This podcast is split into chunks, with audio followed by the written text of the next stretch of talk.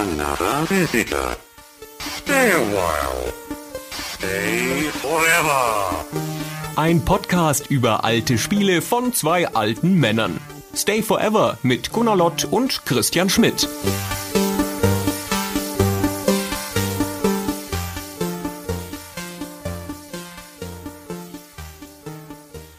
Hallo Christian. Gunnar, du alter Pfeffersack. Hallo. Wir müssen nochmal anfangen. Podcasts, die mit einer Beleidigung anfangen, sind immer schon so ein bisschen komisch. Ach so, okay. Gefällt dir nicht. Ich Na bin so gut. sensibel. Ja, alles klar. Das weiß man doch. Christian, bist du eigentlich mehr so ein Bremen-Typ oder mehr so ein Lübeck-Typ? Oh, das ist wie Pest und Cholera. Ich bin ja eher so ein Stettin-Typ. Nein, ein Stettin-Typ. Wie kann man denn ein Stettin-Typ sein? Weiß ich auch nicht. Ein Danzig-Typ bin ich. Da ist doch nichts los in diesen Städten. Stimmt. Wir wissen alle, dass sich das Universum um Lübeck dreht, den Nabel der Welt. genau. Also eigentlich gibt es eigentlich nur Lübeck-Typen und nicht Lübeck-Typen. Genau. Eigentlich gibt's Lübeck-Typen und Hamburg-Typen. Und Lübeck-Typen sind Ostsee-Typen und Hamburg-Typen sind Nordsee-Typen. Ne? Ganz einfach. Hamburg-Typen sind schäbige Pfefferhändler. Und Lübeck-Typen, das sind ehrliche Salzhändler. Sag ich ja mal. Genau. Salz, der aus Lüneburg rangekarrt wird. Händler. Und äh, Bierbrauer. Genau. So, worüber sprechen wir? Das weiß natürlich schon jeder, unter anderem, weil der Podcast so heißt. Wir sprechen über Der Patrizier.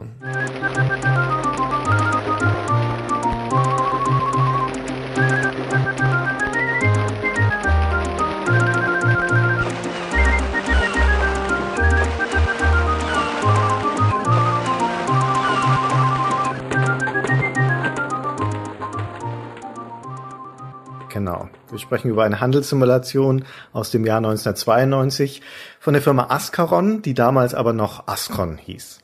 Ich finde das irritierend übrigens, dass man von Ascaron auf Ascon kommt. Da kann man sich auch gleich einen neuen Namen ausdenken, anstatt da so mit so Kleinigkeiten rumzumachen, wo die Leute bloß verwirrt sind.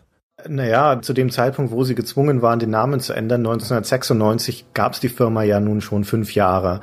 Und den Namen dann komplett in irgendwas anderes zu ändern, ist natürlich auch ein bisschen ein Risiko. Dann weiß man ja nicht mehr, dass es die gleiche Firma ist. Deswegen haben sie vermutlich einfach nur diese zwei Buchstaben rausgenommen. Dazugefügt. Dazugefügt, genau, Entschuldigung. Genau. Hm. Du hast mal in einem Artikel geschrieben, das hätte daran gelegen, dass der Schweizer Konzern Ascom sich da beschwert hätte. Genau, und so ist mir das damals erzählt worden in der Recherche für den Nachruf auf die Firma Ascaron, die 2009 pleite gegangen ist, nach einer sehr bunten und wendungsreichen Firmengeschichte, die ich dann damals nacherzählt habe. Wir werden das vermutlich in dem Podcast heute nicht intensiv nacherzählen, sondern nur auf ein paar Highlights eingehen. Aber zu der Zeit, wo die Firma gegründet wurde, 1991, mh, da war der Gründer, der Holger Flöttmann, bereits ein erfahrener Branchenmann in Deutschland, hat in den 80er Jahren schon viel mitgenommen und der Holger Flöttmann kommt also auch von Talion, auch einer verdienten Firma gerade im Amiga-Bereich und hat danach dann Ascon gegründet. Und die Firma hat ihre Karriere, ihre ersten Jahre erstmal aufgebaut auf Management-Simulationen, im Speziellen auf Wirtschaftssimulationen. Und das allererste Spiel, das sie rausgebracht haben, war eben jenes Der Patrizier, über das wir heute reden. Deutscher wird's ja nicht. Deutscher wird's nicht, genau. Also Siedler vielleicht könnte noch deutscher sein, aber Siedler ist ja auch schon so ein schrecklich modernes Spiel, so mit sich bewegenden Figuren. Der Siedler ist ja auch nicht so weit davon weg, wenn man ehrlich ist, weil Siedler ist im Kern auch eine Logistiksimulation. Da geht's ja darum, Waren zu verschieben über ein Wegenetz und das ist vom Kern der Idee her auch gar nicht so weit weg von Patricia und Co., wo es auch um Logistik im Kern geht. Wir reden immer von diesem großen Begriff der Wirtschaftssimulationen, aber eigentlich muss man das genauer spezifizieren, weil die meisten Wirtschaftssimulationen sind in ihrem Kern Handelssimulationen und Handelssimulationen wiederum, da geht's also auch sehr stark bei der Patricia um die Logistik, das heißt das Hin- und Herschieben von Waren. Und das ist abgegrenzt von anderen Arten von Wirtschaftssimulationen wie Produktionssimulationen, ganz klassisch zum Beispiel die Anno-Serie, wo es hauptsächlich darum geht, irgendwelche Güter herzustellen und nicht so sehr sie zu verschiffen. Das ist dann eher Mittel zum Zweck, der Transport, um die Rohstoffe zur Verarbeitung zu bringen. Und dann gibt's noch so Dinge wie, ich nenne es mal Verwaltungssimulationen, das sind ganz klassisch die Fußballmanager, ja, aber auch sowas wie Theme Hospital oder Mad TV, wo es also eher darum geht, eine bestehende Firma zu verwalten. Und dann können wir noch vielleicht noch Infrastruktursimulationen wie Transporterkunde zu nehmen, aber bla bla bla, ne, das wird zu detailliert. Wir reden heute über einen der großen Höhepunkte der Handelssimulationen im deutschen Raum mit der Patricia. Was? Was? Entschuldigung. Ich habe doch vorher gesagt, ich müsste noch einen Zug machen in einem meiner anderen Spiele und habe den ersten Monolog von dir abgewartet und nachdem du jetzt deine erste halbstündige Rede gehalten hast, dachte ich, könnte ich das eben schnell, aber schon gut. Christian, Infrastruktursimulation, auch schon das Wort. Also ich sag mal, die Hörer, die den Podcast zum Einschlafen hören, die sind schon weg. Ich habe mein Pulver jetzt auch schon verschossen. Und das Interessante ist, dass du hast dir das Thema gewünscht. Das war dein Vorschlag der Patricia. So, ich lehne mich jetzt zurück und lass dich mal reden. Erzähl mal was von diesem Spiel. Also ich mache erstmal ein lautes Geräusch, damit die Leute, die bei Infrastruktursimulationen eingeschlafen sind, dass sie jetzt wieder aufwachen. vielleicht sollten wir das jetzt hier den ganzen Abend durch so dreimal, vielleicht an verschiedenen Stellen. Hm, na gut. Wir müssen das so machen, wie Haydn mit seiner Symphonie mit dem Paukenschlag, ne? Absichtlich erst ein bisschen so eine einlullende Melodie erzeugen, ein bisschen leiser und leiser werden und dann, radam, ne? Dann kommt der Paukenschlag, beziehungsweise dann kommt halt irgendeine groteske Falschaussage von deiner Seite, wo die Leute im Bett stehen wieder und sagen, der Lott, der Lott! Und direkt nach Karlsruhe rasen wollen. Terrassendynamik nennt man das bei Musik, oder? Wenn das so in großen Sprüngen laut und leise wird. Bestimmt. Habe ich im Musikunterricht bei der Analyse der Fuge gelernt, Mhm. glaube ich. Bei der Analyse der Fugger. Fuge. Ach, schade. Fugger wäre viel interessanter gewesen. Hätte auch mehr zum Thema gepasst. Ganz schön. Wir sprechen über das Spiel Patricia. Christian sagte schon, das ist von 1992, im wahrsten Sinne des Wortes eine Handelssimulation. Und es geht drum im Raum der Hanse, also in dem Raum, in dem das Handelsbündnis, die Hanse, das Städtebund, die Hanse, aktiv war, sich eine Karriere als Kaufmann aufzubauen. Es ist ein Hot-Seat-Spiel, also man kann das mit mehreren spielen. Man beginnt am Anfang damit, dass man sich sozusagen ein alter Ego anlegt im Spiel und eine Stadt aussucht. Darauf bezog sich unser kleines Geplänkel vom Anfang. Alle Städte, die der Hanse angehören im Spiel, also alle Städte im Spiel. Die Hanse hat natürlich hat 70 Städte gehabt oder sowas. Im Spiel kommen nur ein paar vor. Wie viel? 10, 15? 16. 16, genau. Die können alle gewählt werden. Und die haben unterschiedliche Vor- und Nachteile. Das Spiel und das Handbuch legen einem sehr nahe, in Lübeck anzufangen, weil das ist ein historisches Spiel, wie bei Pirates auch, entwickelt sich während der Karriere des eigenen Kaufmanns die Weltgeschichte weiter. Und zum Beginn des Spiels, sag mal schnell die Jahreszahl, die ich vergessen habe. 1355. Genau, 1355 ist Lübeck der Dreh- und Angelpunkt der Hanse, eine reiche Stadt. Die kann Bier brauen und produziert Geschirr und liegt sensationell, nämlich an dem Dreh- und Angelpunkt zwischen der Ostsee und der Nordsee, liegt quasi in der Mitte der Spielkarte. Die Hanse, diese Hanse, ich bin ja als Bayer oder Franke, um genau zu sein, quasi Bergvolk. Auf jeden Fall also irgendwo Binnenländer und habe deswegen keine große Beziehung zu dem Hansebund und den ganzen Hansestädten. Bin aber dann ja vor einigen Jahren hier nach Norden gezogen, nach Hamburg und na, allein das Kennzeichen von Hamburg, haha, Hansestadt Hamburg und hier gibt's haufenweise Städte wie Lübeck und Lüneburg und was weiß ich, die große Stücke darauf halten, dass sie ehemals dieser Hanse angehört haben. Das heißt, das war also schon ein wichtiges Ding.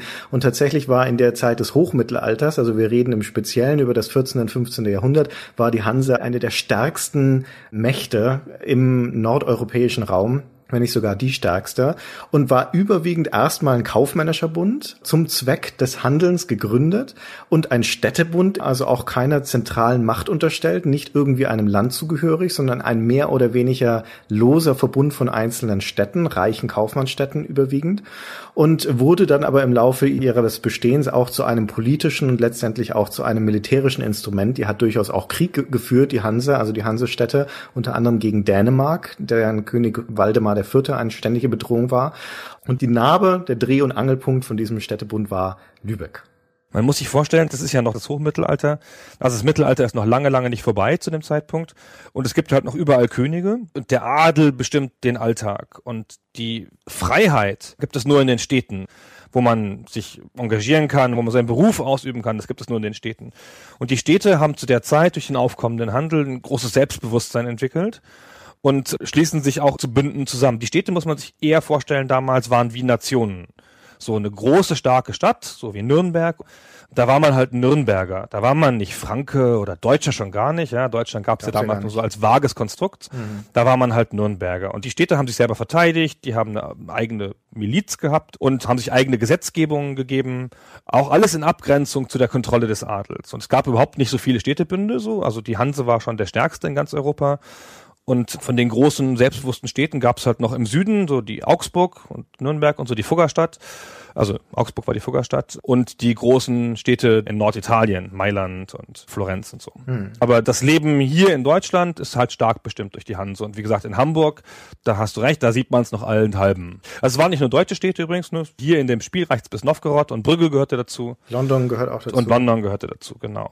Die Ausbreitung der Hanse ist sowieso viel weiter, als man das denkt. Also normalerweise denkt man bei der Hanse immer an Küstenstädte und an Seehandel, aber tatsächlich war Teil der Hanse auch Landhandel, vor allen Dingen aber auch Flusshandel. Das heißt, viele wichtige deutsche Flussstädte gehören da auch dazu, nicht nur deutsche. Also unter anderem Köln ist eine der wichtigsten Hansestädte generell. Dortmund, Bochum sind Hansestädte, sogar Wipperfürth, Lüdenscheid und sogar Göttingen gehörte auch irgendwann mal zur Hanse. Genau. So, ja, das ist das Szenario. Also man ist ein Kaufmann in der Hanse und lebt in einer Hansestadt. Und man ist ein Seekaufmann. Um noch ganz kurz da was zu sagen, weil du vorhin schon den Adel erwähnt hattest. Wir leben in diesem Hochmittelalter natürlich auch in einer Zeit, die stark von Ständen bestimmt ist und sehr wenig soziale Durchlässigkeit hat. Und der Beruf des Kaufmanns ist eine der Möglichkeiten, tatsächlich Karriere zu machen und Geltung zu bekommen. Und das ist auch eines der zentralen Themen von diesem Spiel, von Patricia und generell von den meisten Hansespielen, dass du also nicht nur ökonomisch dort einen Fortschritt erzielst und Karriere machst, sondern dass sich das gleichzeitig auch auf eine politische Ebene auswirkt. Denn das Ziel Ziel in Patricia ist es letztendlich der Eldermann, also der Präsident, könnte man sagen, von diesem Hansebund zu werden. Genau, dazu gibt es ein Wahlverfahren. Da werden wir noch drüber sprechen. Ich bin ja ein großer Fan von Wahlverfahren in Spielen. Und es gibt ja nicht so viele Wahlverfahren. Das ist wahr. Also man beginnt in einer Stadt, jetzt sagen wir mal, das ist Lübeck. Lübeck hat ein paar sehr naheliegende Handelsrouten, mit denen man gleich anfangen kann. Man kennt das ja aus allen möglichen Spielen. Die Dynamik des Handels ergibt sich durch die Preisunterschiede in den Orten, in den jeweiligen, die man anfahren kann.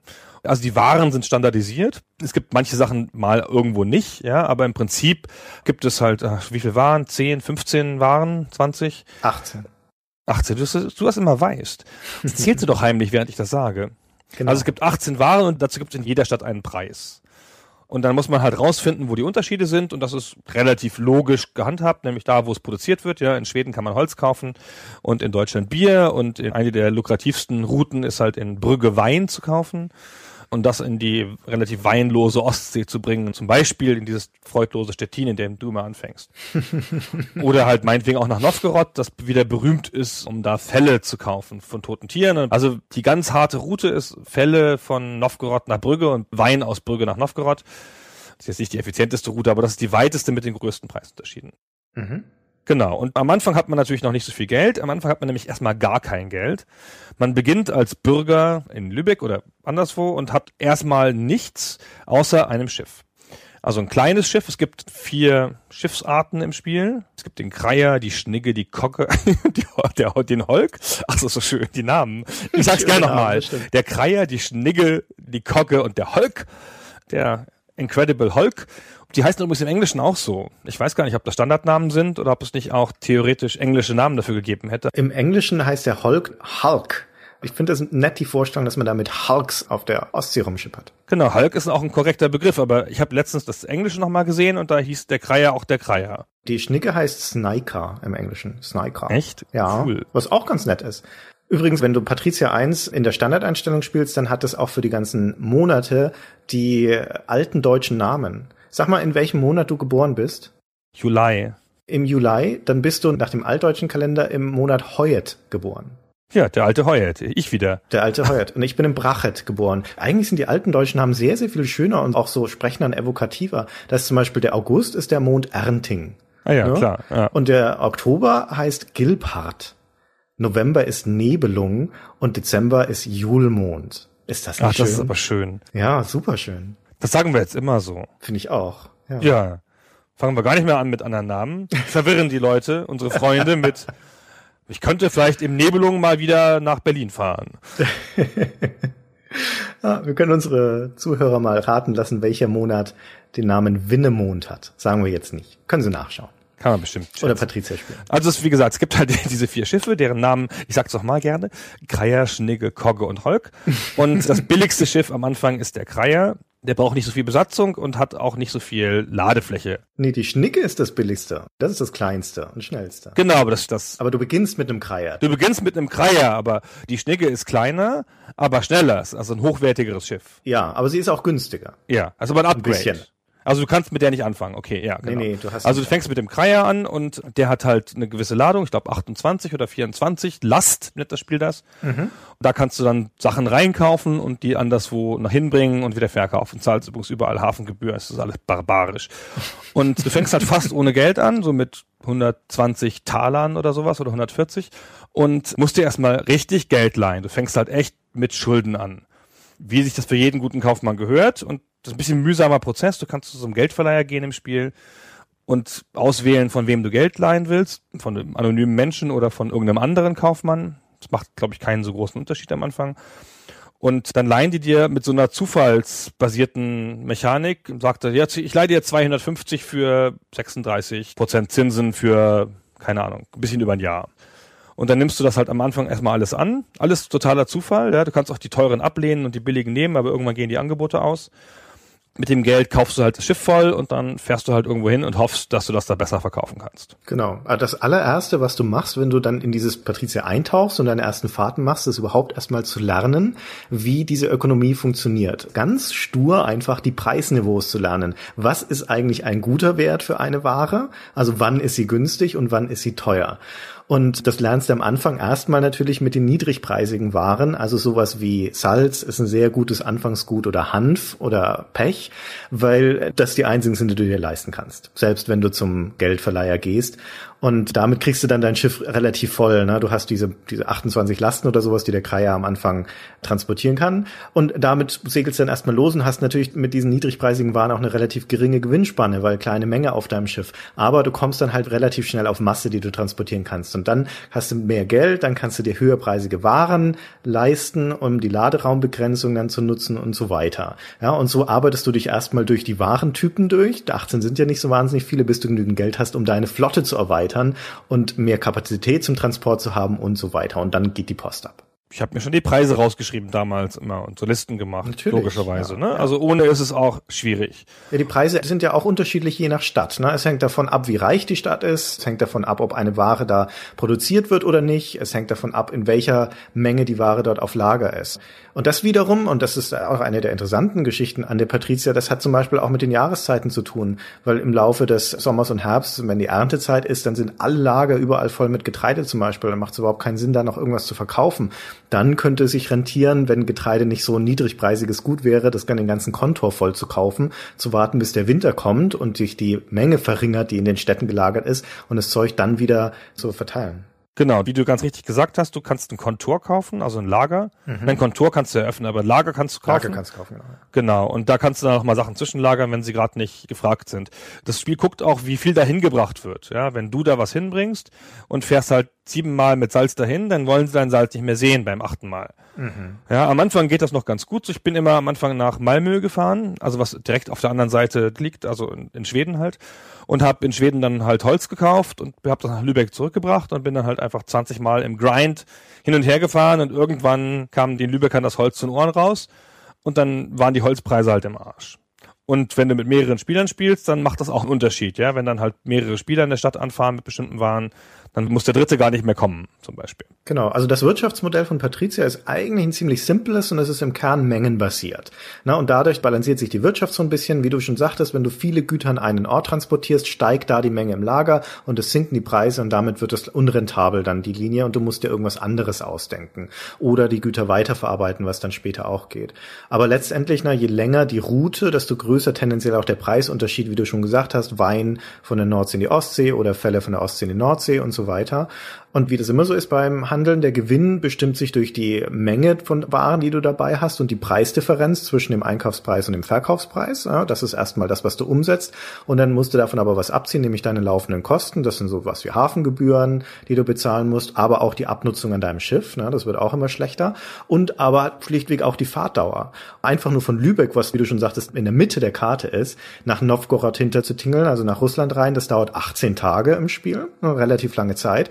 Und wieder zurück nach Lübeck, also das sind diese 18 Tage. Und in der Zeit könntest du deine Route da irgendwie nach Malmö rüber schnell zweimal machen und dann Wolle holen statt Fälle. Machst du nicht so viel Gewinn an dem einzelnen gut, aber du machst diesen Weg halt zweimal in der Zeit. Also das muss man auch noch mit einkalkulieren, gerade wenn man noch wenige Schiffe hat. Genau, du hast natürlich immer das Ziel, dein Schiff voll zu kaufen, also so viel Geld zu besitzen, um den gesamten Laderaum auszunutzen. Mhm. Das ist auch wie in allen anderen Spielen dieser Art auch. Das ist auch der logische Punkt, um umzuschalten. Wenn du den Kreier immer voll hast und hast noch Geld über, Geld, das rumliegt, hat ja keinen Sinn.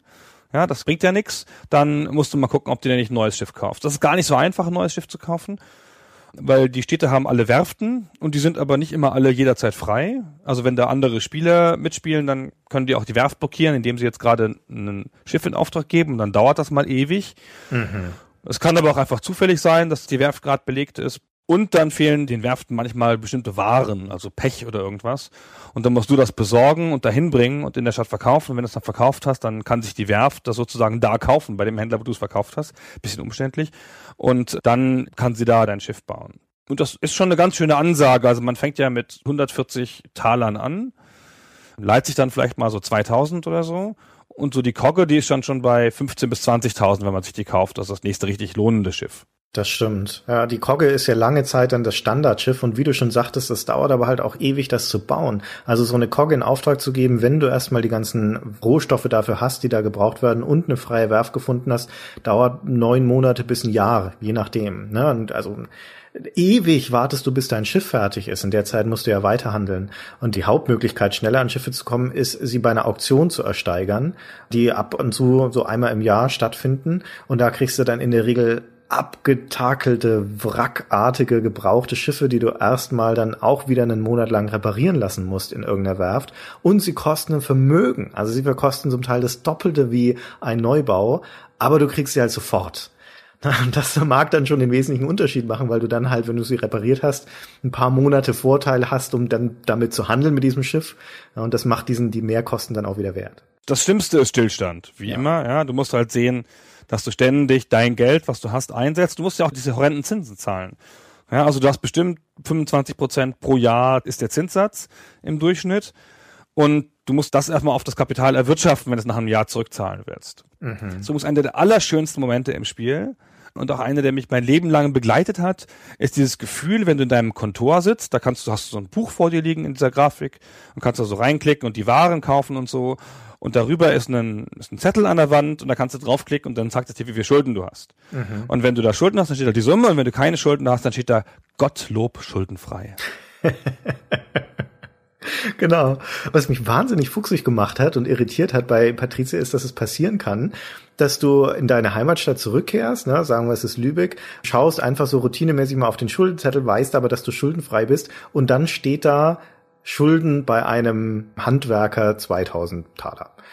Und wenn man aufgepasst hat bei diesen ganzen Ereignissen, die das Spiel dir auf dieser Schriftrolle mitteilt, während deine Schiffe auf den Seen unterwegs sind, auf dem Meer unterwegs sind, kann es auch mal passieren, dass du dann liest, dass da steht, ne, dein alter Ego hat einen Kredit von 2000 Talern bei einem Handwerker aufgenommen. Wo ich denke, warum? Das habe ich nicht gemacht. Ich kann ja gerade gar nicht handeln. Aber wenn du in deinem Heimatkontor stark ins Minus rutscht, zum Beispiel, weil du deine Arbeiter ja kontinuierlich auszahlen musst oder eben Gebühren zahlen musst, Steuern zahlen musst und so weiter, dann nimmt der automatisch Kredite für dich auf und zwar zu denkbar ungünstigsten Konditionen.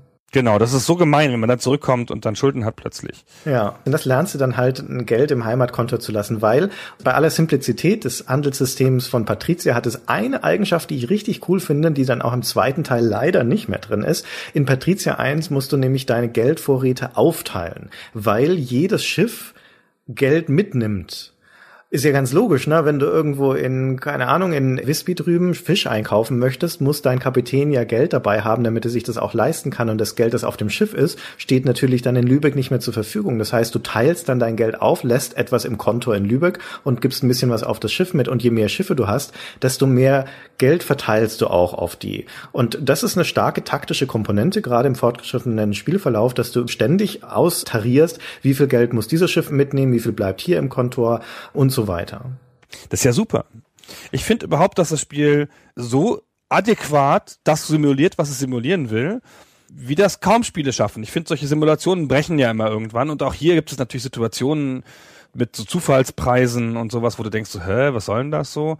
Aber ich finde, sie haben es sehr, sehr gut geschafft, das auf die Metapher, also die Metapher des Handels in der Gilde, diese Aspekte der Kaufmannskarriere logisch abzubilden. Da gibt's ja auch noch dann, wie gesagt, das Anstreben, der Eldermann zu werden. Aber es gibt ja auch noch eine Heirat und man kann Kontore kaufen, man kann Schiffe haben, es gibt Piraterie, es gibt Jahreszeiten, es gibt geschichtliche Ereignisse, dazu kommen wir vielleicht noch. Also ich finde, die Aspekte des Lebens eines Händlers, die man in so einer Simulation haben will, sind irgendwie auch drin und auf eine ganz adäquate Art umgesetzt.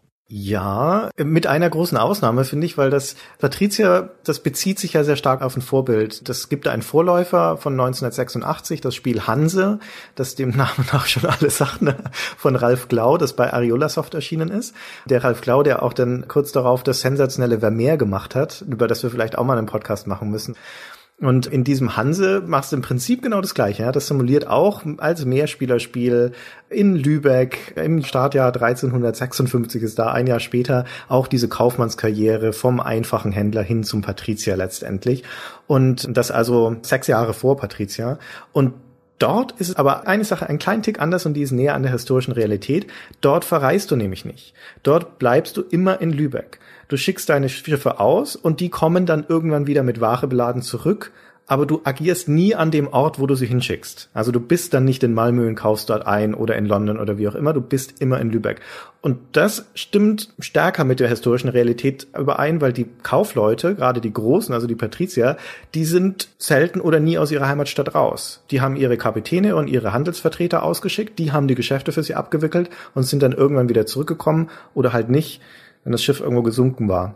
Patrizier dagegen versetzt dich in so eine Art auktoriale Perspektive und da reist du auf jedem einzelnen Schiff mit. Ja, also so Parallelrealität im Prinzip, deine Klone oder du spielst deine Vertreter oder wie auch immer, aber wann immer dein Schiff irgendwo an einem Ort ankommt, bist du auch dort und handelst dort dann selbst und vertrittst dich also sozusagen an diesem Ort auch selbst. Ja, aber das ist ja, finde ich, ein angemessener Bruch. Weil, also A, bist du dadurch handlungsfähig, Klar. der Kapitän muss ja da auch irgendwas tun können, also einkaufen. Und B hast du auch immer diese schöne Ansicht von den Orten. Das Spiel zeigt dir in jeder Stadt immer so eine Hafenansicht, so eine Häuserzeile im Wesentlichen und dein Schiff davor, dein aktuelles. Mhm. Also am Anfang siehst du halt deinen traurigen Kreier vor Lübeck liegen, meinetwegen, ja, und später siehst du halt deine tolle Kogge in Novgorod liegen. Das ist ja wohl auch toll. Das stimmt. Die visuelle Gestaltung von dem Spiel ist wirklich schön. Also, wie du es gerade beschrieben hast, diesen Stadtzug schon, das ist zwar immer der gleiche, aber das sind halt diese Klinkerbauten mit den Treppengiebeln, wo unten dann der Wohnraum ist und oben drüber sind die Lager und hängen dann auch die Kräne dran an den Balken, mit denen man die Waren dann auch verlagern kann.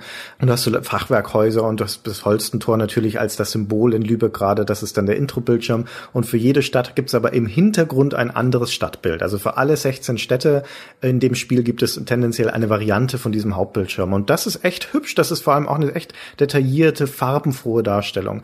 Und wenn du dann in dein Büro gehst, wie du es vorhin schon angedeutet hast, da bist du dann am Schreibtisch. Da liegen aufgeschlagenes Handelsbuch. An der Wand hängt die Karte vom Ost- und Nordseeraum, auf der du dann deine Schiffe verschickst. Es ist also eine sehr plastische Visualisierung. Sie versetzt dich als den Handelnden an den Ort des Geschehens, sodass du dieses Gefühl hast, mittendrin an dem Ort zu sein, wo du gerade etwas tust. Genau, und es gibt ja relativ viele, also es ist ja ein klassischer Bildschirm aufgeteilt, wie auch damals die Fußballsimulationen und so. Genau. Ja. Also an dem einen Ort tut man das und an dem anderen Ort tut man das. Davon gibt's aber einigermaßen viele. Also es ist jetzt nicht nur so zwei, drei, es gibt halt die Stadtansicht und die Werft und das Badehaus und den Marktplatz und das Büro, ich sagte schon, und die Gilde und alles mögliche. Also man hat das Gefühl von, man bewegt sich da in einem logisch gestalteten Raum. Genau, aber das ist letztendlich natürlich nur eine Art von Visualisierung von Menüs. Ja. Das ist ja nur erstmal ein Designschritt weg von der Tabelle oder dem Interface, weil in letzter Instanz sind es Funktionsknöpfe, ja. In dem Büro zum Beispiel, da ist das Handelsbuch ist halt eine Art schönerer Button und die Karte ist eine Art schönerer Button und dann kommst du in das nächste Menü und am Ende bist du halt doch bei einer Tabelle, wenn du dann zum Beispiel deine Waren hin und her schiebst. Das ist, ist eine Art visuelle Metapher für das, was du da tust. Und das ist noch relativ altmodisch, also ist sozusagen noch die alte Schule der Simulationsvisualisierung. Patricia 2, über das wir später noch reden werden, aber um dem schon ein bisschen vorzugreifen, das dann eine ganze Weile später kommt, nämlich im Jahr 2000, also acht Jahre später, ist in einer Zeit, in der man bereits ein anderes Verständnis davon hat, wie man sowas visualisiert. Da geht es um die Visualisierung nicht mehr des Ortes, also des Menüs, sondern um die Visualisierung eines Systems, dieser Systemdynamik, wie wir es in SimCity schon geschildert haben in unserem Podcast.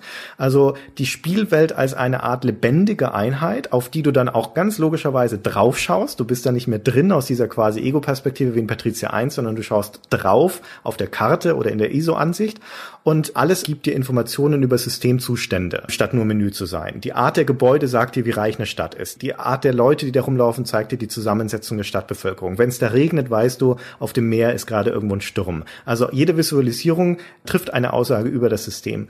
Im Endeffekt sind diese ganzen Wirtschaftssimulationen ja Systemsimulationen. Das ist richtig. Ich finde das oft uncharmanter, weil das halt einen mit dieser Detailfülle natürlich dann auch erschlägt. Und also mein Geschmack endet 1994. Alles danach ist mir zu modern. Mir wurscht. Ja, das kann mir gestohlen bleiben. Ich finde, ich kann heute noch Patricia 1 spielen. Patricia 2 geht mir am Heck vorbei.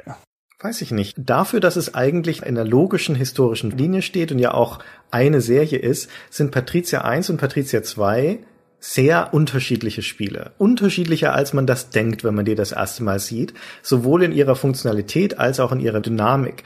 Das Patricia 2 zum Beispiel ist ein Echtzeitspiel. Die Zeit läuft da immer fort und das System simuliert sich, während es läuft, ständig dynamisch selbst. Patricia 1 ist ein rundenbasiertes Spiel. Und Patricia 1 steht auch noch ganz, ganz stark, genau wie das Hanse auch davor und wie fast alle deutschen Wirtschaftssimulationen davor oder zu dieser Zeit in der Tradition des Brettspiels. Im Endeffekt ist Patricia ein Brettspiel. Ja? Es ist rundenbasiert, du machst da Züge. Du hast es vorher schon gesagt, du kannst da mit mehreren spielen. Und du kannst dir das ganz problemlos vorstellen, als du verschiebst Schiffe auf einer Karte, du tauscht Warenplättchen, du hast deine Geldscheinchen, die dann da hin und her wechseln. Die Nordeuropa-Karte ist das Spielbrett. Unterwegs gibt's Ereigniskarten, dann bricht hier ein Feuer aus oder dort ein Sturm und sowas. Man kann sich gegenseitig sabotieren, indem man Braten aussendet etc. Und am Ende entscheiden die Siegpunkte, also deine Karrierestufe darüber, wer gewonnen hat. Und der Computer übernimmt halt nur die Aufgabe, die Gegenspieler zu simulieren und diese Spielwelt dann Runde für Runde zu berechnen, sodass man es nicht selber machen muss. Ja, das ist richtig. Das macht aber die Simulation so beherrschbar und man kann sich auf bestimmte Aspekte konzentrieren.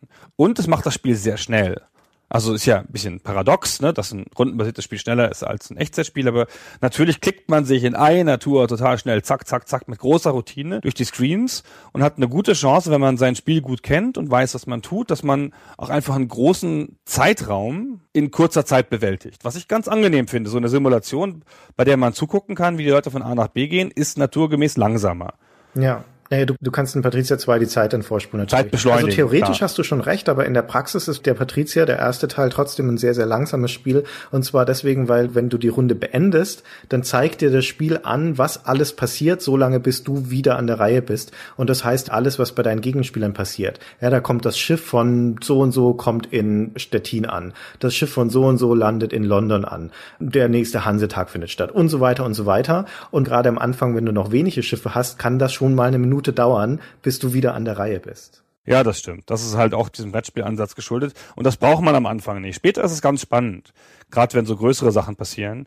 Also, dass man da noch eine Informationsebene hat, aber man könnte das auch in einem statischen Screen nachlesen, wenn es einen interessiert. Ja, das Coole ist ja, dass du die Gegenspieler hast in dem Spiel, ja. Also auch wenn du alleine spielst, dann simuliert das Spiel halt eine ganze Reihe von computergesteuerten Händlern, um diesen Hanseraum, diesen Handelsraum lebendig zu gestalten. Und die sind dir ja auch weit voraus. Also schon am Anfang des Spiels kriegst du dann halt mit, wie der Kaufmann Georg Brunfeld in Danzig 25.000 Taler an die Kirche spendet. Wo du dir denkst, ich werde im Leben nie 25.000 Taler habe, ich habe 140 in meinem Säckel, wie soll denn das gehen? Und der verprasst die mal. Und dann vergeht ein paar Stunden Spielzeit und dann kommst du auch in die Liga, wo du anfangen kannst, deine ersten 1000 Taler für irgendwas auszugeben. Ne? Und dann tastet man sich so langsam ran und irgendwann hat man diese große Genugtuung, dass man auch mit den großen Jungs mitspielt. Und dann geht's auch los mit der politischen Karriere. Genau, das sind ja nämlich diese Leute, die dich am Anfang schon begleiten, zumindest in der Namensnennung, die in den Menüs auftauchen, wo man sich Geld leihen kann. Also hat man hat auch mit denen theoretisch noch eine andere Interaktion. Mhm. Das sind ja deine Konkurrenten hinterher um das Amt des Eldermanns. Genau, die sind ja auch Amtsinhaber, ja. Die genau. treten in die Gilden bei, in denen du eintreten kannst. Die sind Bürgermeister. Jeder von den 16 Städten hat einen Bürgermeister. In jeder von den 16 Städten kannst du auch Bürgermeister werden, aber wenn du es nicht bist, ist es irgendeiner von den KI-Konkurrenten. Das ist übrigens, ohne da jetzt ganz weit vorgreifen zu wollen, zu den politischen Dings, das ist so eine coole Mechanik beim Wählen, weil die Städte stimmen alle einzeln ab. Also du hast halt, was weiß ich, acht Kandidaten. Nicht jeder tritt sozusagen überall an. Wenn du in der Stadt noch nie warst, dann kennen die dich nicht und dann wählen die dich auch nicht. Mhm. Wenn du natürlich in deiner Heimatstadt ständig der Kirche Geld gespendet hast und die Ratsherren bestochen hast, dann bist du da bekannt und nimmst da sozusagen teil und hast dann auch eine Chance, da Stimmen zu kriegen. Und dann geht das so Stadt für Stadt für Stadt geht das so durch, so wie beim Grand Prix de l'Eurovision. Und nun kommen die Resultate der Bürgerjury. ja, genau so ist das. Eine Stadt nach der anderen, es wird aber kein Zwischenergebnis gezeigt. Mhm. Du musst dann sozusagen im Kopf mitrechnen, Alter, jetzt habe ich hier 20 Stimmen, ey. Und die nächsten drei Städte habe ich null Stimmen und der Wullenweber, der hat doch da hier sieben und vier und 16, aber das führt er doch. Sowas, ja. Also muss man so ein bisschen immer nachrechnen. Und ganz am Ende gibt's halt das Endergebnis und dann ist halt der mit den meisten Stimmen Eldermann und die anderen beiden sind seine erste und zweite Stellvertreter. Mhm. Ach, das ist so großartig. Weil es dauert auch ein bisschen, ne, bis so alle Städte abgestimmt haben. Das dauert ein bisschen in der Tat. Und wenn du es verpasst, wenn du es nicht schaffst, dann der Altermann zu werden bei dieser Abstimmung, dann dauert das ja auch eine ganze Weile, bis der nächste Hansetag einberufen wird. Also dann musst du erst mal ein paar Jahre warten.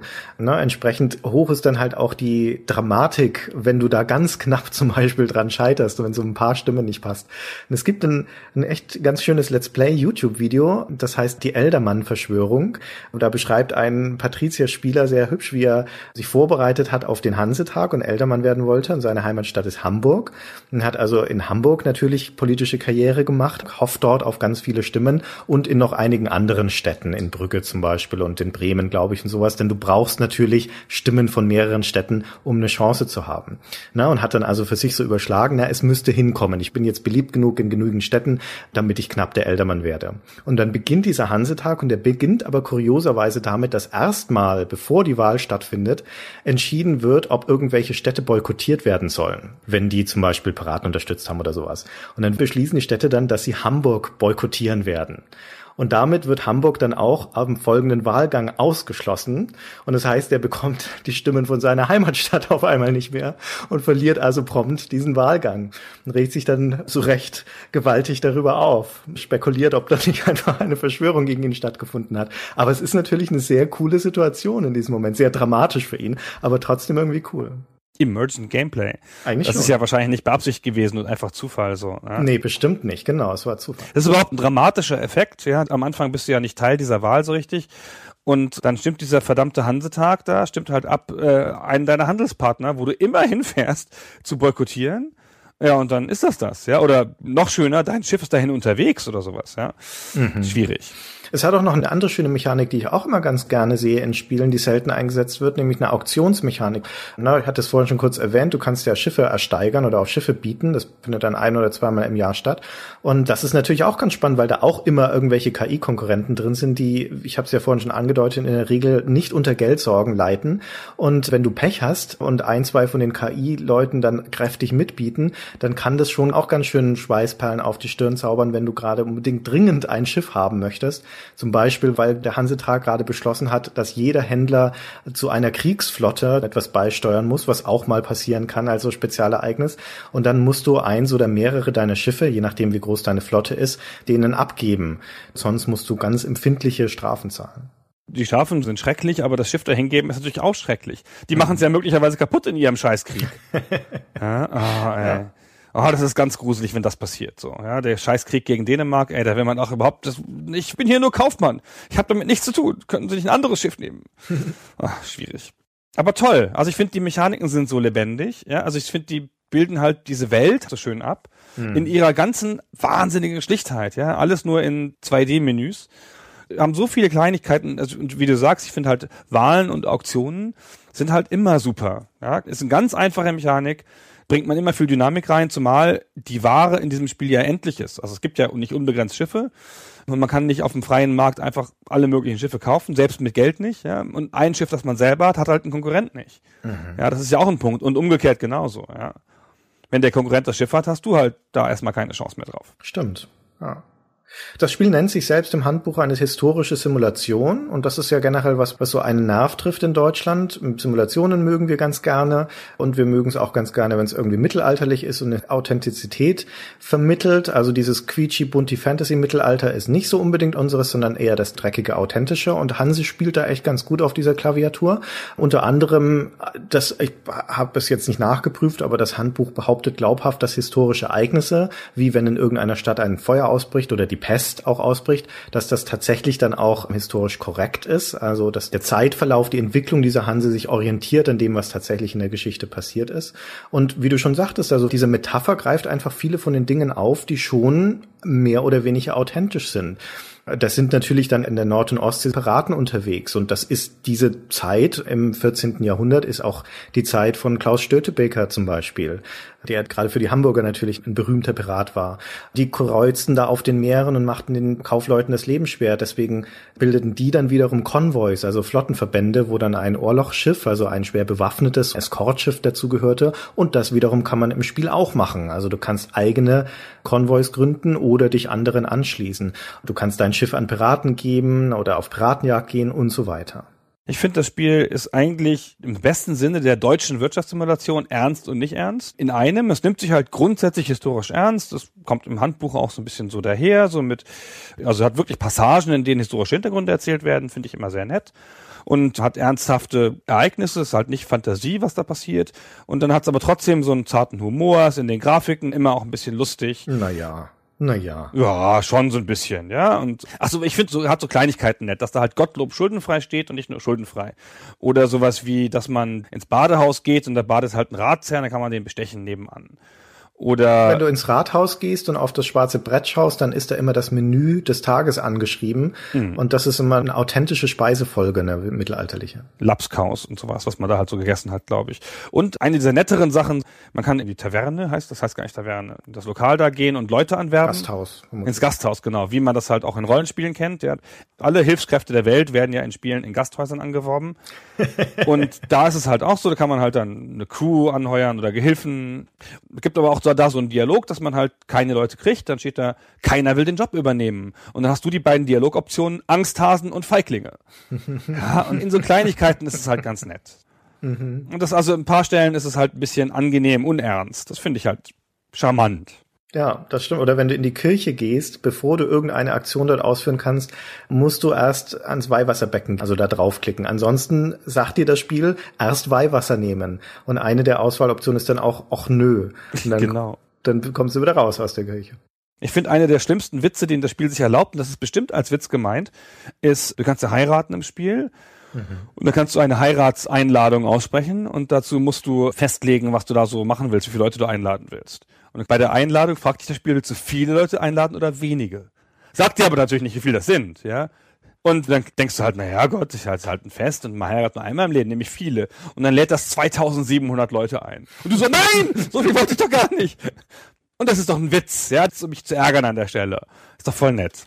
Weiß ich nicht, aber wenn das Fest dann stattfindet, dann gibt's auch einen Bildschirm, der ist tatsächlich ein bisschen humorvoll. Da liegt dann so ein Typ unter einem Weinfass oder Bierfass und lässt sich da gerade volllaufen und so. Mhm. Aber eigentlich sind die Hochzeiten und gerade die Feste, die du feierst, die sind, na, wie soll ich sagen, ein Quell des Frustes erstmal, zumindest wenn man sie die ersten Male macht, weil das Spiel extrem wortkarg ist, was das angeht. Sowohl das Handbuch als auch das Spiel. Du sagtest das schon, es gibt dir nur die Wahl, viele oder wenige einladen und du weißt nicht, wie viele. Und dann sagt es dir, naja, stell sicher, dass da genügend Essen und Trinken da ist oder genügend Köstlichkeiten für den Tag, an dem das angesetzt ist. Und du kannst auch noch den Tag bestimmen, an dem du zum Beispiel heiraten möchtest. Ich war gerade irgendwo in einer fremden Stadt, ich glaube in, in Stockholm, als das Angebot kam, von diesem Kuppler eine Frau zu heiraten, dann wird es ja sofort festgemacht, kannst du den Hochzeitstermin ansetzen, da wird nicht lange erst mit Liebe und sowas, ne? Und ich wusste da gerade nicht, welcher Tag das ist und habe es irgendwie auf in drei Tagen festgelegte Hochzeit. Oh Gott. In Lübeck ohne zu bedenken, dass ich niemals in dieser Zeit von Stockholm nach Lübeck zurückkommen würde und dann hat die Hochzeit halt ohne mich stattgefunden in Lübeck. ne, das hat die Gäste nicht geschert. Die hat es eher geschert, dass ich null Essen und Bier in meinem Lager hatte zu dem Zeitpunkt. Deswegen sagte das Spiel dann lapidar, viele Gäste litten Hunger und Durst. Und dann ist dein Ruf erstmal im Eimer in dieser Stadt. Das heißt, du musst halt dann auch erstmal austarieren durch Trial and Error in mehreren Hochzeiten, wie viel Fleisch und Getreide und Bier und Wein und was überhaupt an Dingen, Honig zum Beispiel auch, du in deinem Konto haben musst und in welchen Mengen, damit das dann auch ein Erfolg wird, das Fest, damit die Leute da nicht hungern und dürsten. Das ist ziemlich gemein. Das ist auch eigentlich schlecht, weil das erste Fest muss einem schief gehen. Mhm. Und man kann das nur durch Trial and Error rausfinden. Es gibt ja mir auch nicht wirklich einen Hint. So, passen Sie mal auf. Er sagt ja mir nicht mal, was du alles brauchst. Ja? Stimmt. Naja, ja, das ist gemein. Ach naja, aber ich finde, das Spiel ist an so vielen Stellen charmant. Ich verzeih dem so Kleinigkeiten. Ach, so ein schönes Spiel. So, was haben wir noch nicht gesagt an Mechaniken? Da gibt's ja noch einiges. Ja, äh, Kämpfe halt und Politik. Genau. Also Politik haben wir schon ein bisschen gestreift.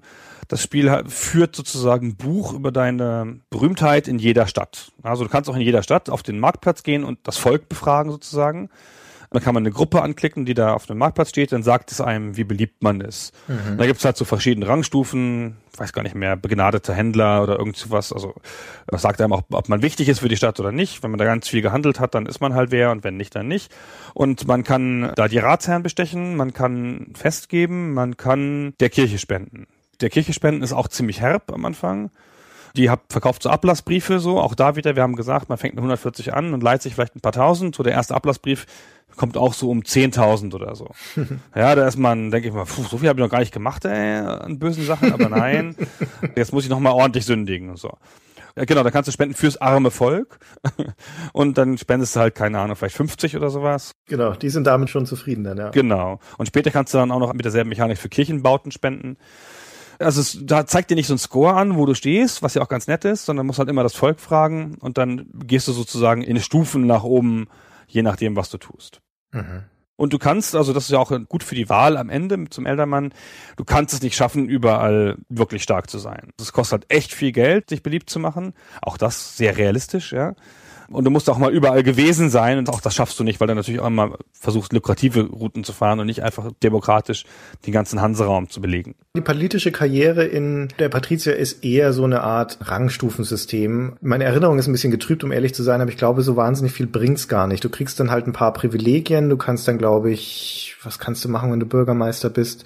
Irgendwie die Stadtmiliz bestimmen, Piratenjäger aussenden oder solche Geschichten, was aber im Endeffekt keinen großen Einfluss darauf hat, auf das Spiel. Und wenn du dann Eldermann bist, kannst du zum Beispiel bestimmen, ob irgendwelche Städte boykottiert werden sollen oder nicht. Aber warum solltest du das? Weil die ja deine Handelspartner sind und du gutes Geld damit machst. Also das hat sich mir nie so richtig erschlossen. Im Gegensatz zum Beispiel zu der Fugger-Serie, wo die politische oder religiöse Karriere einen viel, viel, viel stärkeren Einfluss auf den Spielverlauf hat, weil du damit Konkurrenten ausschalten kannst, weil du Steuern erheben kannst. Das geht zum Beispiel auch noch in, in Patrizia. Du kriegst halt dann die Steuereinnahmen aus der Stadt, wenn ich mich nicht irre, wenn du Bürgermeister bist.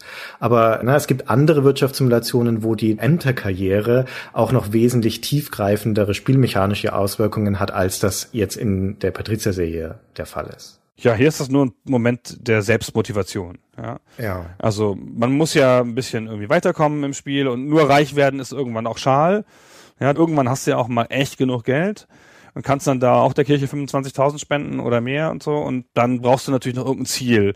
Und dieses Eldermann-Ziel ist halt, wie du sagst, so ein Score, den du anstrebst. Ja, aber das ist ja. die Siegbedingung im Spiel. Also du kannst Patricia genau. auf eine Art und Weise gewinnen. Ja, klar, aber wie gesagt, also ist ja auch schön, dass sich das Spiel dahin begleitet, so dass halt daran deinen Fortschritt misst und nicht nur am Geld so. Wie gesagt, jetzt nichts Wildes so, aber immerhin. Mhm, das stimmt. Sag doch mal was zum Kampf. Der Kampf ist auch nicht so die ganz große Kernmechanik dieses Spiels. Kann ich ehrlich gesagt auch nicht so wahnsinnig viel dazu sagen zum Kampf. Deine Schiffe sind per se erstmal mit Matrosen und Waren ausgestattet, aber du kannst sie auch bewaffnen. Zum einen kannst du natürlich mehr Matrosen aufnehmen und die Matrosen auch noch mit Handwaffen ausstatten, damit sie dann, wenn es zu einer Enterschlacht kommt, sich auch verteidigen können oder auch andere Schiffe entern können. Und du kannst deine Schiffe auch mit Feuerwaffen bestücken. Das sind am Anfang hauptsächlich Bilden, also Trebuchets und Ballisten und später im Spiel dann auch Kanonen. Zum einen sind es dann entweder Auslegerschiffe, die also Städte verteidigen gegen Piratenangriffe, oder es sind Ohrlochschiffe für Konvois, oder du kannst sie, also da bin ich mir gar nicht sicher, ich glaube, du kannst sie auch selber zur Piratenjagd ausschicken oder auf Kaperfahrt schicken. Echt? Weiß ich gar nicht mehr. Also im zweiten Teil auf jeden Fall, im ersten Im zweiten Teil, ich glaube im ersten ja. nicht, aber ja. ich glaube im ersten bist du ein ehrlicher Händler. Ich finde es übrigens toll, dass diese riesen Armbrust, die du auf Schiffe montieren kannst, dass die das treibende Werk heißt. das ist ja wohl ein sensationeller Name. Ja. ja, das treibende Werk. Für den Bau von Schiffen werden auch drei Sachen benötigt, nämlich Pech und Hanf. Und das dritte ist nicht etwa Holz, wie man meinen sollte, sondern Geschirr, wo ich am Anfang auch ein bisschen die Stirn gerunzelt hatte und dachte, wofür um alles in der Welt muss man sein Schiff mit Geschirr ausstatten? Aber Geschirr ist hier nicht gemeint in dem Sinne von Porzellan, sondern im Sinne von dem ganzen Riemenwerk und Leinenwerk, das halt zum Verzurren und Takeln und Verladen des Schiffes gebraucht wird. Das hat mich auch sehr lange, sehr, sehr lange beschäftigt, diese Frage. Tatsächlich ging mir auch so. Das hat sich mir auch aus dem Handbuch nicht erschlossen am Anfang. Ich wollte noch ein Wort zum treibenden Werk sagen. Dazu steht im Handbuch, die Wirkung dieser Waffe war so verheerend, dass sie 1139 von päpstlichen Konzil verboten wurde. Jedoch fand dieses Verbot keine Beachtung. Ja, komisch. Ne? Hm. Nee, da schießen wir ja. noch mal weiter. Gehen die Schiffe so schön unter, damit wenn wir darauf schießen. Ne? Das gefällt uns. Genau. Ach, das treibende Werk, sensationell. Das klingt wie eine Band, finde ich. Gunnar und das treibende Werk. Oh, schön. Schöner ja. Titel. Ja. Ach, schon, oder? Christian und die Bilden. ja, Christian und die hm, billigen Bilden. Nicht so gut. Ja, schon recht. Na gut. Ja, genau. Ja, aber prinzipiell also die Schlachten, die man dann damit schlagen konnte, wie gesagt, ich bin mir nicht hundertprozentig sicher, aber ich glaube, es waren letztendlich hauptsächlich ausgerechnete Dinge. Jedenfalls spielen sie im ersten Patrizia eine untergeordnete Rolle im Vergleich zum zweiten Teil, wo man durchaus auch viel Zeit damit verbringen kann, die Schlachten selber zu schlagen, wo es dann auch ein Pirates-artiges Echtzeitgefecht gibt. Aber vielleicht kommen wir da noch dazu, wenn wir über den zweiten Teil reden. Ja, beim zweiten Teil ist ja auch wirklich eine Strategie, die du schon am Anfang machst oder relativ früh machst, dass du eine, versuchst, ein anderes Schiff zu kapern. Das tust du hier nicht. Das kannst du gar nicht in Patrizia im ersten Teil. Genau, im ersten kannst du es nicht. Im ersten, da gibt's in der in der in der Taverne, sage ich jetzt sage ich schon wieder, im Gasthaus gibt's den Piraten und zu dem kannst du gehen und kannst dem Piraten ein Schiff geben. Wenn du eins zu viel hast, was natürlich noch lange, lange, lange Zeit im Spiel nicht so ist. Und wenn es halt ein bewaffnetes Schiff ist und du es ihm gibst, dann freut er sich und dann kommt er alle Nase lang, kannst du mal wieder hingehen und dann verkauft er dir ein Schiff, das er irgendwo her hat, leicht unter Marktpreis. gefunden. Huch, komisch, da ist ein Schiff vom Lastwagen gefallen. naja, möchten Sie es haben? Genau. Also ist auch nicht so eine starke Mechanik, aber ganz nett. Hm. Sobald du dann so ein bisschen Fortschritt im Spiel machst, eine größere Flotte hast und mehr Geld hast, erweitert sich durch solche Funktionen auch dein Handlungsspielraum. Selbst wenn es jetzt nicht fundamental entscheidend dafür ist, dass du dein Imperium ausweitest, ist es trotzdem nett, diese Art von Option zu haben. Und wie wir schon sagten, es passt halt einfach gut in dieses Szenario rein. Also, wie gesagt, ich konnte da gut drauf verzichten, in Patricia 1 da jetzt auch noch große Kämpfe in 3D auszufechten und so fand das ganz nett, dass es alles so, man kann das machen, es hat viele kleine Optionen für Sachen, die man machen kann, aber es muss nicht sein. Mhm. Genau, haben wir noch was zu Patricia 1? Mm, es gibt eine Ware, die wir noch gar nicht erwähnt haben im ersten Teil, obwohl sie eigentlich eine ganz begehrte ist, nämlich den Pfeffer. Und der Pfeffer ist die einzige Ware, die im Nordostseeraum, also im nordeuropäischen Raum, nicht selber produziert wird, sondern die geliefert werden muss von irgendwelchen Warenflotten, die dann aus Übersee kommen oder aus dem Mittelmeerraum. Zu unregelmäßigen Zeiten kommen in einigen westlichen Städten, überwiegend in Brügge oder London, kommen dann also Pfefferflotten oder Gewürzflotten an. Und dann ist an diesen Städten ein ordentlicher Vorrat von Pfeffer da und der wird natürlich ganz schnell auch von den KI-Händlern aufgekauft und dann verteilt. Und wenn du zufällig jetzt dann in dieser Stadt bist oder schnell dorthin segelst, das wird ja auch angezeigt, wenn eine Gewürzflotte da ist, dann kannst du da Pfeffer relativ günstig kaufen. Das kostet dann so um die 400 Taler pro Last. Günstig in Anführungszeichen, ne? machst aber riesigen Gewinn. Also du kannst es in der Regel je nach Stadt für das Doppelte verkaufen. Das ist sensationell, was den Umsatz angeht. Weil Patricia aber ein sehr, sehr simples Wirtschaftsmodell hat, gibt es da den sogenannten Pfeffertrick. Und der demonstriert halt ganz gut, was das Problem ist an dem Wirtschaftsmodell von Patricia 1, nämlich, dass es keine dynamischen Preise in diesem Sinne hat, dass wenn du viel von einer Ware aufkaufst, dass sie dann auch teurer würde, oder wenn du viel verkaufst, dass sie dann günstiger würde. Sondern du kannst, angenommen, das sind 100 Pfeffer in der Stadt, dann kannst du diese ganzen 100 Pfeffer für den gleichen Preis kaufen, jedes Mal 400, alles. Dann hat die Stadt nichts mehr, null und dann wartest du eine Runde und dann passen sich die Preise an auf Basis der Menge, die in der Stadt vorhanden ist. Das heißt, in der Stadt ist jetzt null Pfeffer vorhanden, also wird auf einmal ganz, ganz hoher Preis dafür gezahlt, um Pfeffer wieder einzukaufen. Und was machst du denn da jetzt? Na, du nimmst deine 100 Pfeffer, die in deinem Schiff oder Lager sind und verkaufst sie der Stadt zurück und hast deine 400 oder 500 Taler Gewinn gemacht. Dann wartest du eine Runde und das Spiel berechnet wieder die neuen Preise auf Basis der Menge in der Stadt. Hui, auf einmal sind wieder 100 Stück da, also lass uns mal den Preis runtersetzen. Und so weiter und so weiter. Ne? Das ist eine der grundlegenden Änderungen, die dann Patricia 2 besser gemacht hat. Dort wird nämlich das Preisniveau dynamisch berechnet auf Basis von Angebot und Nachfrage. Das heißt, mit jeder Einheit, die du irgendwo wegkaufst, wird die nächstfolgende teurer und mit jeder, die du irgendwo verkaufst, wird die nächstfolgende billiger. Und das ändert also die ganze Handelsdynamik, das ganze Spielgefühl auch von dieser Wirtschaft, die da simuliert wird, ganz fundamental. Ja, das ist natürlich unrealistisch. Das ist ja überall so bei Patricia 1, aber man merkt es halt lange Zeit nicht weil man ja sich auch nicht so lange irgendwo auffällt in der Regel, weil man immer hin und her fährt und so. Und die Ware ist ja, also wird ja nicht nur darauf berechnet, was da ist, sondern es hat ja auch noch einen Zufallsfaktor. Und der Zufallsfaktor verschleiert halt viel von der einfachen Mechanik. Und beim Pfeffer ist es halt so, weil du da auch den Markt richtig leer kaufen kannst. Und so, es geht ja nicht mit jeder Ware, da ist das halt ganz augenfällig. Genau. Aber ich gehe auch immer auf zum Mediamarkt und kaufe halt alle Kameras und dann, wenn die keine mehr haben, dann sage ich hier. ich hätte welche. Ja. ja. Stell mich vom Mediamarkt und sage, hier, das ist ein letzter iPod in Karlsruhe. Hab nur ich. Na gut. Na gut. So, Patricia 2? Ja, Patricia 2, das ist dann ja die Fortsetzung viele, viele Jahre später. Ah nee, wir haben noch eine Sache bei Patricia 1 vergessen und das ist die Entstehungsgeschichte, worüber wir jetzt auch ah, nicht so viel ja. wissen, aber das Spiel ist ja gar nicht ursprünglich von Ascaron, sondern nur von Ascaron weiterentwickelt. Am Anfang gibt es eine, eine Liste von Leuten, die an dem Spiel teilgenommen haben, Credits, die am Anfang im Intro durchlaufen ne, der Name des Spiels und das Schiff und dann halt die Leute, die da mitgewirkt haben. Mhm. Und der Bereich Game Design oder Konzeption und sowas fehlt völlig. Und dafür steht ein Firmenname an der Stelle, also keine einzelne Person, sondern steht ein Firmenname, nämlich Triptychon Software. Mhm. Und das sind drei Studenten, die das Spiel selber entwickelt haben, das grundlegende Spiel. Das haben sie für den Atari ST gemacht und es hatte den Namen Die Pfeffersäcke. Das ist auch sehr deutsch, finde ich. Schöner Name, finde ich. Ja, schöner Name, finde ich auch toll. Ja, Pfeffersack, super Begriff. So haben die das genannt und das ist den Ascon-Leuten damals aufgefallen. Dann haben die das denen abgekauft und daraus dann den Patrizier gemacht. Also ein umfangreicheres, tieferes Spiel, wenn ich das richtig verstehe. Genau, richtig, ja. Ich sagte es schon, also die Anfangszeit von Ascaron war geprägt von Simulationen. Das war also am Anfang der Patricia und dann im Jahr darauf, 1993, kam dann Anstoß dazu und damit waren die beiden großen Säulen gelegt, nämlich einmal historische Wirtschaftssimulationen und zum anderen die Fußballsimulationen und damit bestritt Ascaron auch sehr erfolgreich dann die ersten Jahre des Bestehens. Da kam dann 1994 kam Hanse, die Expedition raus als Wirtschaftssimulation. 1997 kam Elisabeth die Erste dazu. Da ging es dann also also um England logischerweise und auch mehr um die Kolonialfahrten. Und dann dauert es ein bisschen und 2000 kam dann also in dieser Ahnenreihe der Ascaron-Wirtschaftssimulationen endlich der Nachfolger von diesem Patricia, von diesem Ascaron-Urspiel, Patricia 2, Untertitel Geld und Macht. Hat erstaunlich lange gedauert. Erstaunlich lange. Das Dafür, stimmt. dass das ja ein sehr erfolgreiches Spiel war und auch in vielerlei Hinsicht ja das Spiel, was Ascaron die Firma ermöglicht hat. Mhm. Also es war ja vor Anstoß da. Anstoß war ja ein bisschen das prägende Spiel dann für die Firma hinterher mit dem großen Erfolg. Aber dafür haben sie sich erstaunlich lange Zeit gelassen und dazwischen so absurde Sachen gemacht wie Vermeer oder das Hexagon-Kartell oder sowas, was kein Mensch. Aber gut, also Vermeer hat ja viele Freunde gefunden. Ich habe das nie verstanden, aber der Christian ist ein großer Vermeer-Fan, wenn ich mich recht entsinne. Ja, absolut. Also wenn ich mir eine Wirtschaftssimulation aus dieser Zeit rausgreifen sollte, die ich geliebt habe, dann ist es Vermeer.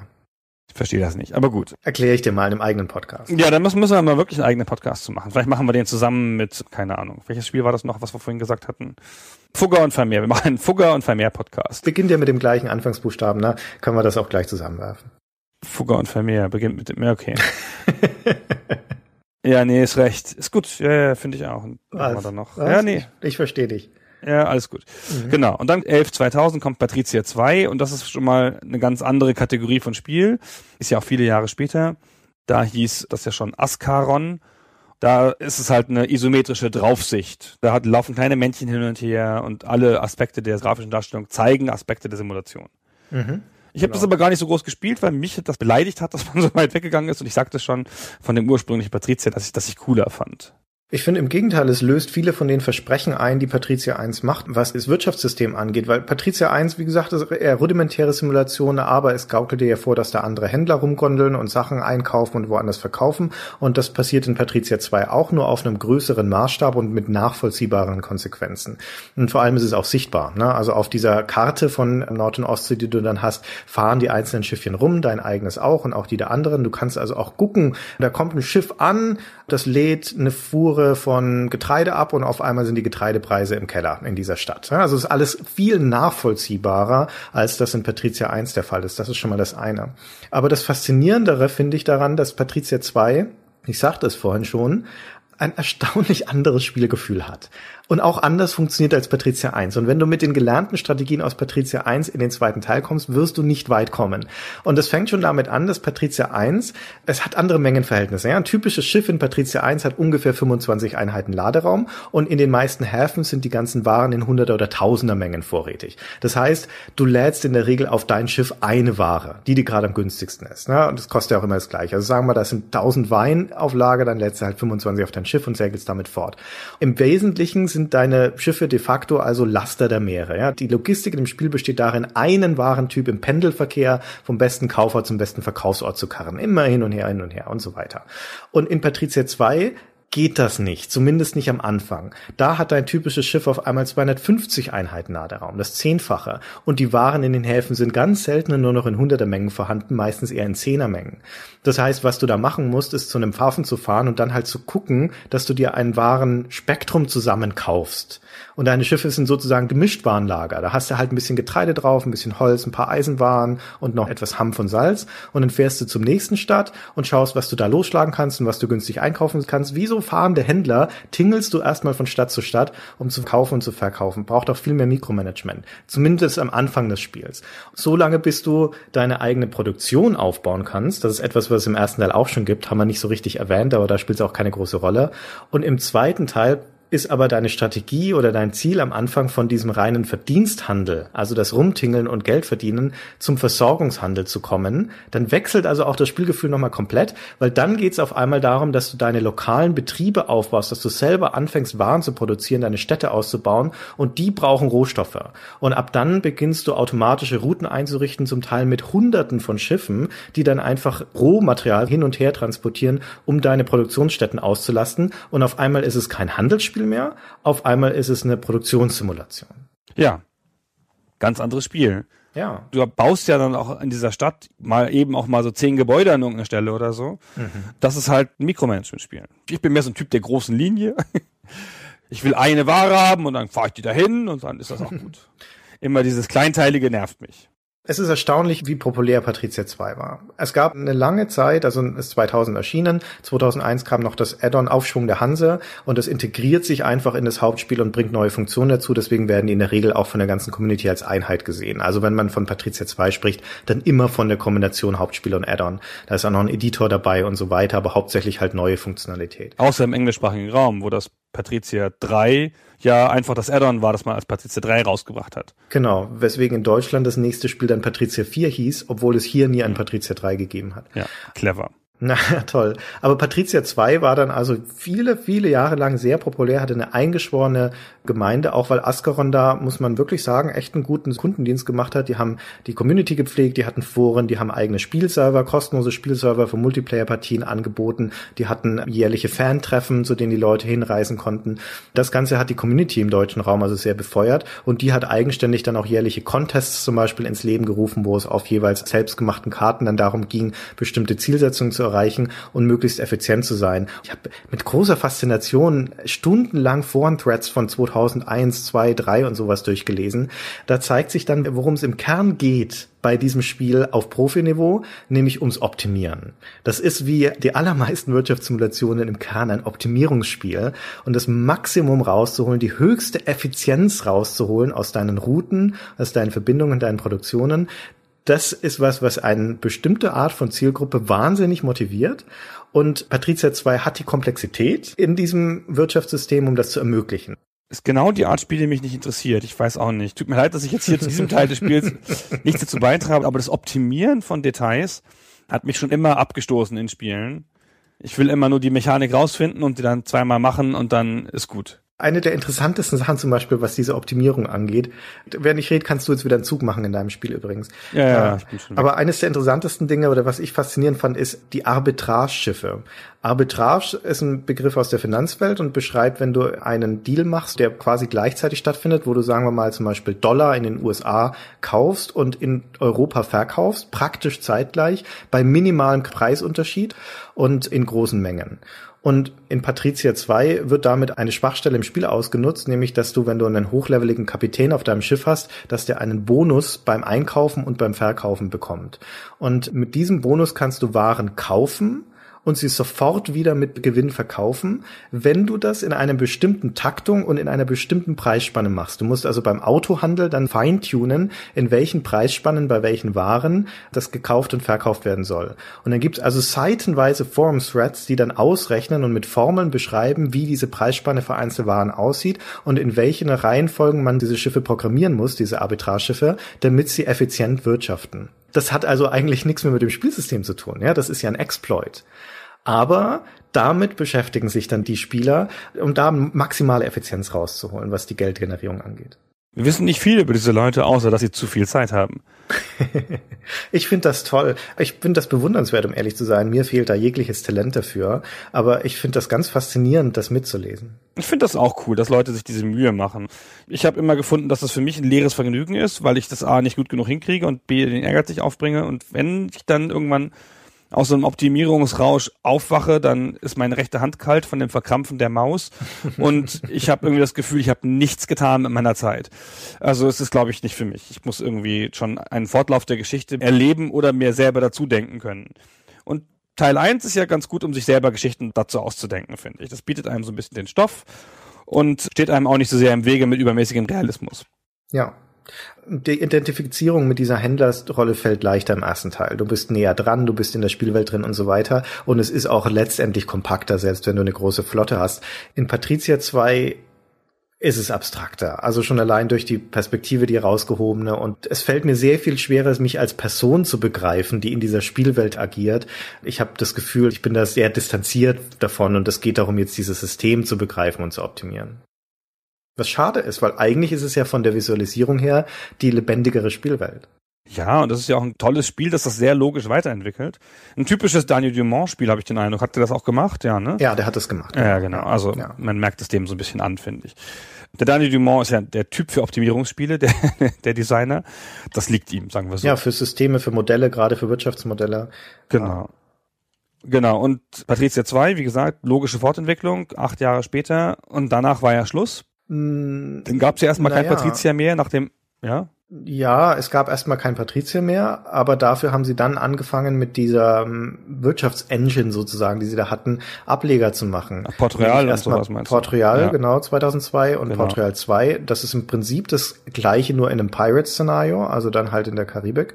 Und letztendlich fußt ja sogar das Wirtschaftssystem von Darkstar One, also von dem Privateer-Klon von Ascaron auch auf dem Wirtschaftssystem von Patricia. Ja, genau. Also das hat, hat auch vergleichbare Handelsketten und so, aber das ist jetzt natürlich ein bisschen schwer zu beweisen, der Vergleich in dieser. So hat das der Daniel Dumont damals. Also das haben sie so erzählt, das weiß ich auch. Genau. Ja, ja, ja, ja. Der hat da Excel-Tabellen gezeigt und gesagt, wie er die Waffenstärken entwickelt hat, rein im Excel. Lange bevor sie irgendwie im Spiel waren. Sehr cool. Aber stimmt, Port Real ist einfach ja, also man, heutzutage würde man sagen, ein Reskin mit leichten Änderungen und so. Und wie gesagt, dann aber war mit, mit der Patricia-Serie erstmal vorbei. Dann ging ja Ascaron auch unter. 2006, nein, was? Ja, 2009. Ne? Neun, neun war es. Also genau. das Finale Ende, die sind zweimal pleite gegangen. Genau. Einmal 2001, glaube ich. Und dann 2001 und 2009, genau. Hm. Und nach dem Ende hat dann Koch Media die Rechte an Sacred gekauft. Und Calypso aus Worms kleinerer deutscher Publisher hat die ganzen restlichen Rechte gekauft, darunter auch die Patricia-Serie und hat gleichzeitig auch noch mit dem Daniel Dumont, also dem Designer von Patricia 2, auch gleich noch ein neues Studio gegründet, die Gaming Minds. Und die haben dann Patricia 4 gemacht. Als eine logische Fortführung von Patricia 2. Also mit nicht sehr großen Unterschieden. Einfach logisch genau das Spiel mit entsprechenden Verbesserungen weitergemacht. Genau. Und dann gab es auch noch einen Ableger 2011 von Patricia, der auch volle Kanne in diese Zeit passt, nämlich Patricia Online. Das war ja gerade der Boom von den ganzen Online-Spielen, Free-to-Play-Spielen im deutschen Raum. Und dann hat Phonetics, das ist die Firma, die unter anderem auch das Sila 2 Remake gemacht hat, die haben dann für den Publisher Gamigo dieses Patricia Online gemacht, das aber nie über die Open Beta Phase hinausgekommen ist. Das ist 2011 angeschaltet worden und 2012 dann wieder abgeschaltet worden, weil es nicht erfolgreich genug war. Ein ähnliches Schicksal wie zuvor schon der Gilde 1400 widerfahren ist, also im Prinzip dem Online-Ableger von der Gilde-Serie. Die hat ein bisschen länger gelebt von Gameforge, das ging schon 2009 online und wurde 2012 dann auch eingestellt. Tja. Tja. Also der Exkurs der Wirtschaftssimulationen in die Online-Gefilde ist bisher eher erfolglos. Ich würde die Anno-Serie nicht unbedingt dazu rechnen, zumindest nicht zu den Handelssimulationen, aber selbst Anno Online läuft ja nach allem, was man hört, jetzt nicht so spektakulär. Ja, weiß ich nicht, kann sein. Hm. Jedenfalls hätte ich eigentlich vorher gedacht, dass das ein logischer Weg ist für das Genre, das in eine Browser-Spielschematik zu übertragen, weil ich finde so, so Handel und Aufbauen und so, das passt ja alles ganz logisch hin, aber es ist halt nicht geglückt. Ja, das ist wahr. Aus Gründen. Gut. Christian, haben wir noch viel zu sagen zu der Patricia-Serie insgesamt? Ich glaube nicht. Nee. Wir haben die Patrizia-Serie als repräsentative Serie, auch als Flaggschiff-Serie für diesen deutschsprachigen Wirtschaftssimulationsbereich, glaube ich, gut abgedeckt, auch weil sie halt in ihrer Entwicklung sehr repräsentativ ist dafür, wie sich diese Art von Spielen generell weiterentwickelt hat. Und das ist da nicht die einzige Serie. Gibt ja noch diverse andere, wie eben zum Beispiel Fugger und dann später Gilde, Planer-Serie und so weiter, die da parallel gelaufen sind mit mehr oder weniger Erfolg. Würdest du sagen, dass Patricia das Flaggschiff ist dieses Genres? Ich meine, die Fugger kam früher. Ja, würde ich schon sagen. Ich meine, die Patrizier-Serie ist es definitiv für den Seehandel. Und die Fugger-Serie, die dann später als die Gilde weitergeführt wurde, ist es definitiv für den Landhandel. Und diese beiden Serien stehen sehr repräsentativ für diese jeweiligen auch geografischen Verortungen. Und zwar historisch gesehen, ja. Und daneben gibt's natürlich dann noch zeitgenössische. Also die Planer-Serie zum Beispiel ist ja auch eine Logistik-Simulation, die hat aber halt ein zeitgenössisches Szenario. Und Ports of Call, ja, auch ein klassisches Spiel, hat ja auch Neuauflagen bekommen, aber hat halt auch ein zeitgenössisches Szenario. Und es gibt unfassbar viele. Also da würde ich sagen, sind schon Patricia und Fugger die beiden wichtigsten Serien. Glaube ich auch, genau. Ports of Call ist ja bekanntlich auch eine Einpark-Simulation und kein Handelsspiel. Schön gesagt. Insider, Insider. Dann schließen wir vielleicht, wie wir begonnen haben, wenn du jetzt also in dieser Hanse-Region eine von den Städten auswählen müsstest, in denen du leben würdest, welche wär's denn? Novgorod. Echt Novgorod? Ja, toll. Wegen der Fälle, da ist einem immer warm. Ähm, ja, da gibt's viele Pelze. Und Wodka wahrscheinlich. Genau. Na gut, dann nehme ich, ähm, dann nehme ich Visby auf der Insel Gotland. Und zwar nur, weil das so einen schönen Namen hat. Das ist sehr provinziell da. Glaube ich auch. Ja.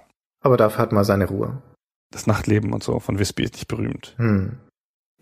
Aber Gut, in Whisky Christian. trinkt man Whisky. So. Oh, diese Schmerzen. oh. Gut, wir bedanken uns fürs Zuhören. Wir freuen uns über freundliche Kommentare und auf das Hinweisen von blattanten Fehlern, die Christian gemacht hat. Oder Gunnar. Auf das Weiterverbreiten des Podcastes in sozialen Medien und all das. Vielen Dank fürs Zuhören und einen schönen Tag, morgen, Abend. Bis zum nächsten Mal. Tschüss. Tschüss.